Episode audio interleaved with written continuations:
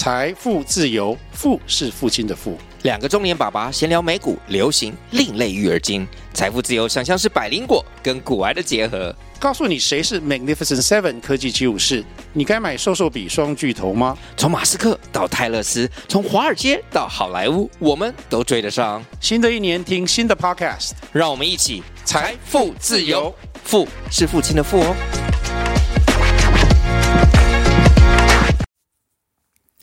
Hello，各位早安，欢迎收听十分钟世界经济新闻，我是 Go。今天是二零二三年十一月，抱歉，十一月三十号。哦，诶，礼拜几啊？礼拜四啊。哦，这几天加班加到哦，这人都快昏去了，都不知道今天到底是礼拜几。好，题外话，那我们先讲一下今天这个标题。黄金强力反弹，那这即将要挑战这个前高二零八九，那这会是一个集中风险的偏好的回归吗？那我们平常如果有关注市场的话，我们可以看到说，现在黄金已经开始在做一个强力的反弹啦。那黄金的价格创下了这个六个月以来的这个新高。那在昨天二十九号的时候呢，纽约黄金期货的价格已经每盎司来到了两千零诶两千零六十块的美元。那这已经是从这个十月初以来，那黄金它已经涨了这个十二趴，也是很多。在这期间，应该没有其他的资产可以涨得像黄金这么多了吧？股票应该也没有涨，股票现在大盘也没有涨那么多过。好，那已经现在已经来到二零六零了嘛？那其实距离这个历史的高点二零八九这个部分呢，其实就只差一个百分点而已。啊，这个二零八九是当初是在这个新冠疫情那时候量化的那个无限 QE 的那时候说啊，所那时候达到了一个历史的一个新高。那现在呢，在即便现在已经变成一个啊、高利率的一个环境之下呢，呃，由于呃市场预期说呃很有可能就是美联储这个部分啊、美国美联储这部分的这个加息已经达到，已经到达终点了，就是可以预定的是，就是说二零二四年很有可能会进行加息、降息。啊，甚至市场预期是说，啊，有可能在二零二四年的时候，最多大概大约是可以降到呃四码，也就是一个百分点左右的一个降息的幅度。所以从呃十月初开始，呃，从呃那个国债呃日本美国国债的这个利率的开始下跌。那我们知道，就是黄金跟利率这个部分，它是成反比、成负相关的一个关系嘛。那利率下跌的话，那黄金这个不价格就会往上、往上的做一个推动的这种一个动作。那所以算下来，这个目前的一个强力的这个反弹的一个趋势哈。那除了这段时间之外，我们可以看看在跟其他黄金有相关的一些其他资各项资产的一个现在目前的一个啊、动况，呃一个一个。一个动向，那我们现在看到，其实现在美元啊，那美元其实现在已经跌了很多了。那我们来看那个美元指数，那美元指数是什么呢？美元指数其实就是主要就是美国跟其他的主要货币，像是欧元、日元、英镑、加币等等的这些的汇率的变化，那经过加权之后呢，所量化出来的一个指数。那这个指数呢，就可以直接的，它是找表展示出这个美元现在目前是属于强势的地位还是弱势的地位。那美元指数呢，从十月以来，现从十月以来，其实就已经跌了百分之四点五哦。这个这一两这两个月来，美元跌到四点五，其实是非常罕见的一个情况，代表说，嗯、这一次。这在市场这个预期之下，那带动的这个所有的这个啊，呃，投资人的这些乐观的情绪呢，是加重了这个啊所谓的这个资产的一个一个变化。那除了美元以外呢，我们还在看到这个啊美国的这个十年期国债殖利率的部分呢，它其实也是从这个十月初啊，从那时候什么时候开始啊？哎，从美国财政部那时候公公布说，这个第四季要缩减这个债券这个发债的规模嘛。那以国债来讲的话，缩减发债规模就是降低这个国债的供给。那降低国债供给的话，联动就会带动这个国债价格推升嘛。那国家价格跟国家的这个值利率，它是成反比的关系，所以国债价格一上升了之后呢，那利率就会跟着下跌。那从十月初那时候呢，呃，美国。这个十年期的这个国债值利率呢，然后已经就应该有十十几年左右的这个部分，它是创下十几年的新高，它达到了呃，值利率达到百分之五嘛，然后之后呢就开始进行一个非常相当大程度的一个回调，到现在其实，哎，我看一下现在多少？现在美国的这个十年期已经哇，已经低于四点三了耶，到四点二九左右了。所以这个幅度还在继续的在往下继续做一个探底的动作，所以啊，那你相对这个利率呃，目前看下来从十从五块诶，从五点五点零，值利率五点零到现在四点三左右，其实这个利率已经跌了十五趴。那因为呃黄金跟这个利率他们是做呃一个负相关的关系，所以你利率一跌，所以黄金这个部分就会跟着一跟着涨起来。那这个为什么会有这样一个负相关的这个关系呢？就要从这个黄金的这个所谓金融属性，黄金的金融属性来开始做个嗯介绍。那黄金呢，我们都知道，黄金它是可以作为一个金融的商品嘛。那它的特色就是黄金它不会跟其他的金融商品比起来，它没有所谓的产生利息这个属性。那你像其他呃金融商品，像是你的这个定期存款啊、你的债券啊，甚至股票啊之类的东西，他们都有所谓的利息嘛。那债券有债券的利息，股票股票利息，然后你甚至放银行定存都有放都有都有所谓的存款的那个定利息嘛。但是黄金没有啊，黄金你买多少，你放在保险箱里面，呃，你买了你买了呃可能一那个一百公斤的一个黄金，放在保险箱里面。放了十年，放了一百年，它还是一百公斤，它也不会丢多了一两克出来。对，所以黄金摆着就是它就是放在那边，什么都就是原封不动嘛。那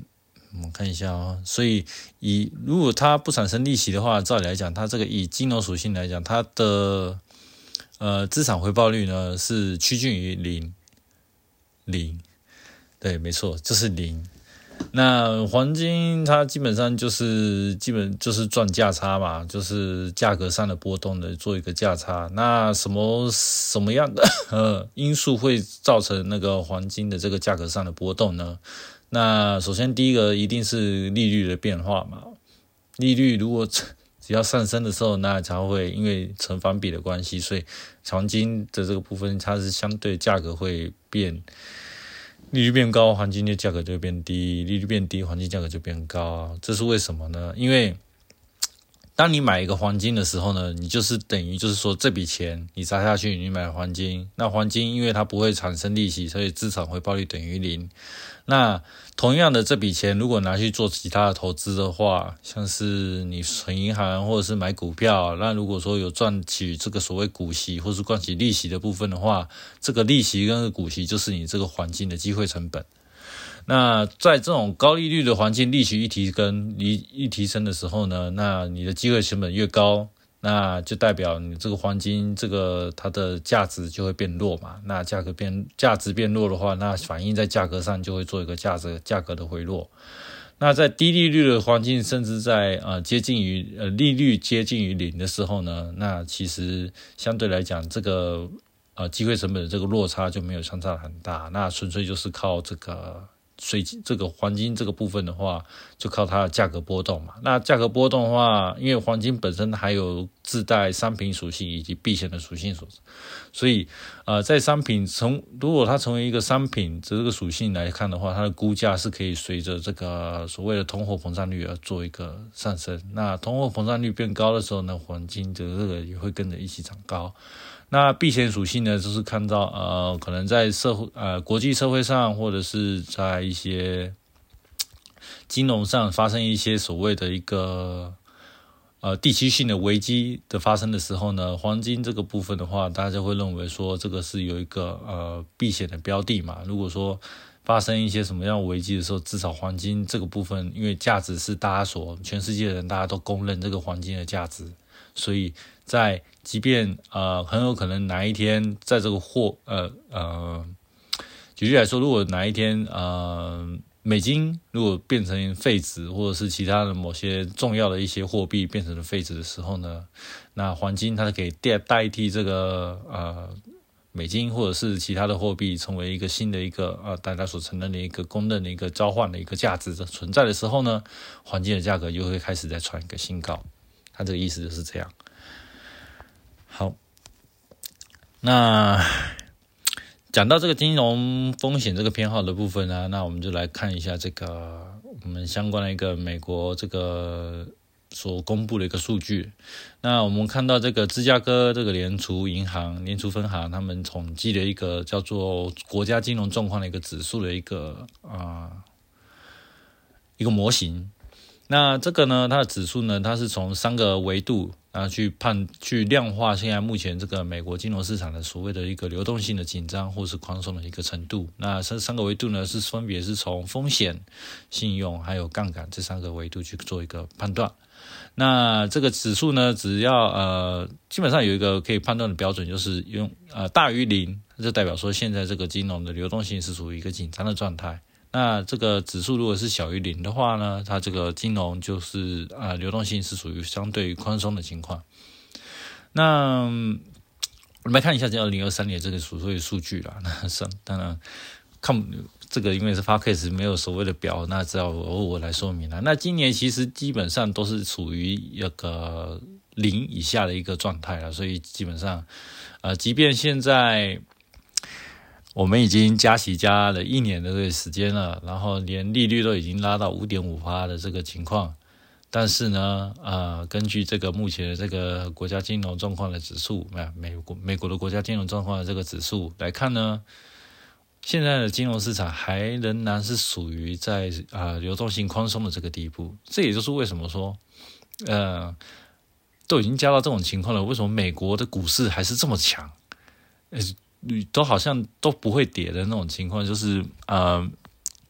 利息加的越高，然后股票就 冲的也越高，这种情况其实就跟这个现在这个啊金融的所谓这个嗯。流动性宽松程度其实是有相当大的一个关系。那呃，流动性相当于宽松的时候呢，人们的这个啊投资风险的偏好就会变得比较啊积极一点。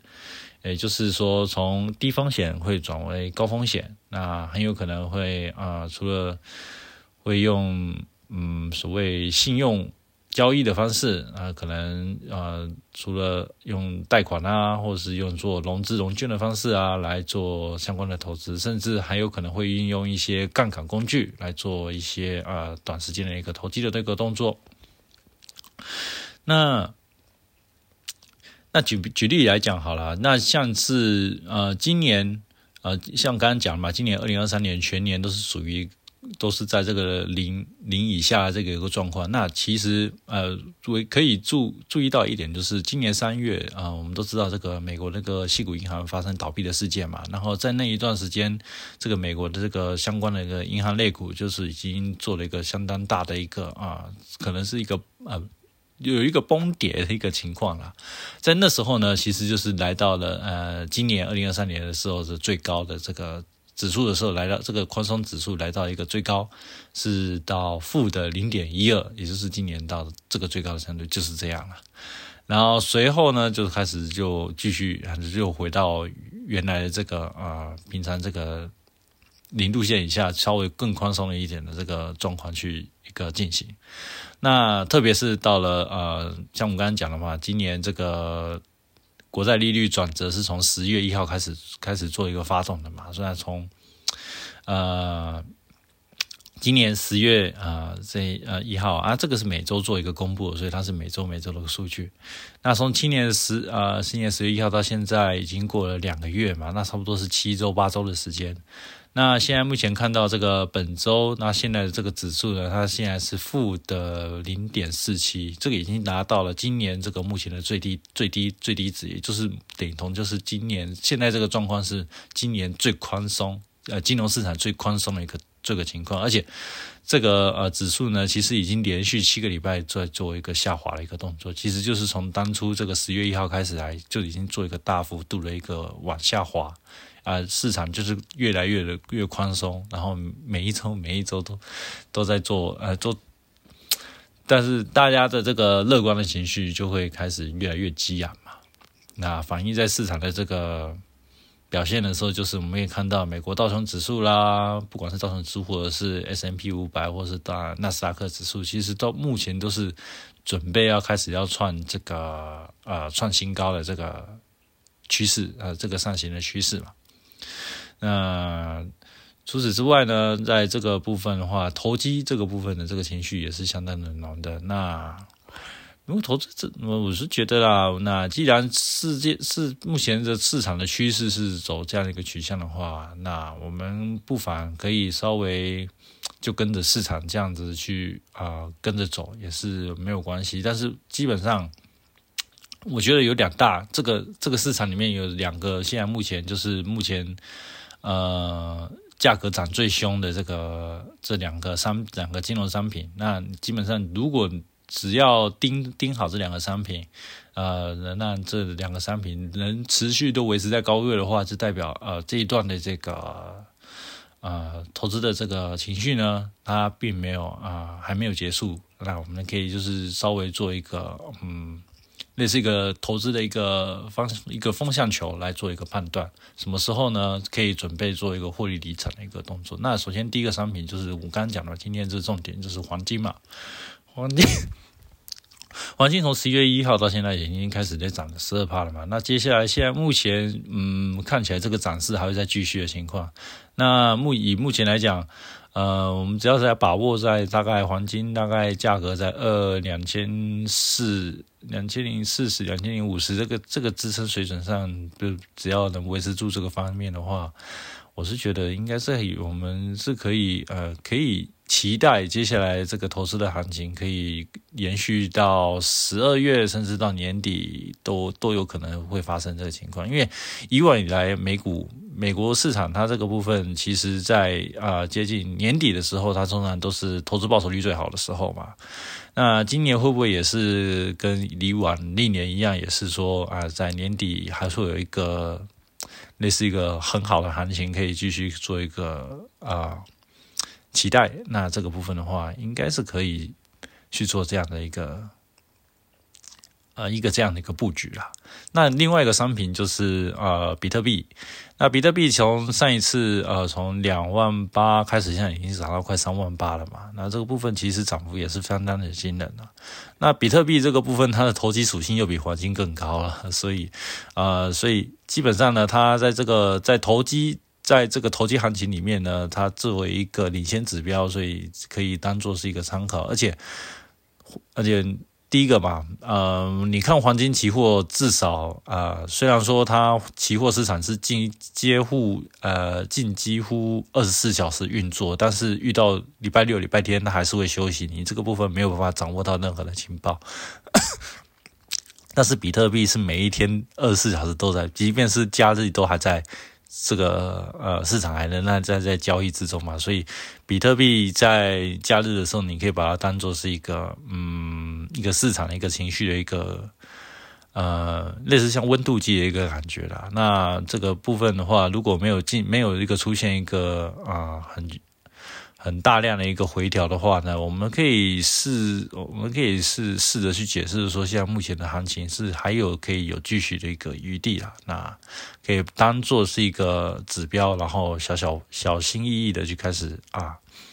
布局一下今年年底的这个所谓的一个呃最后一波的一个投机行情啊。那 这个就是我目前有在用的这些指标啦。那现在目前的状况呢，可能嗯看能走多远就走多远了。那今天分享就到这边啦，那我们下次同一时间我们再见啦，拜拜。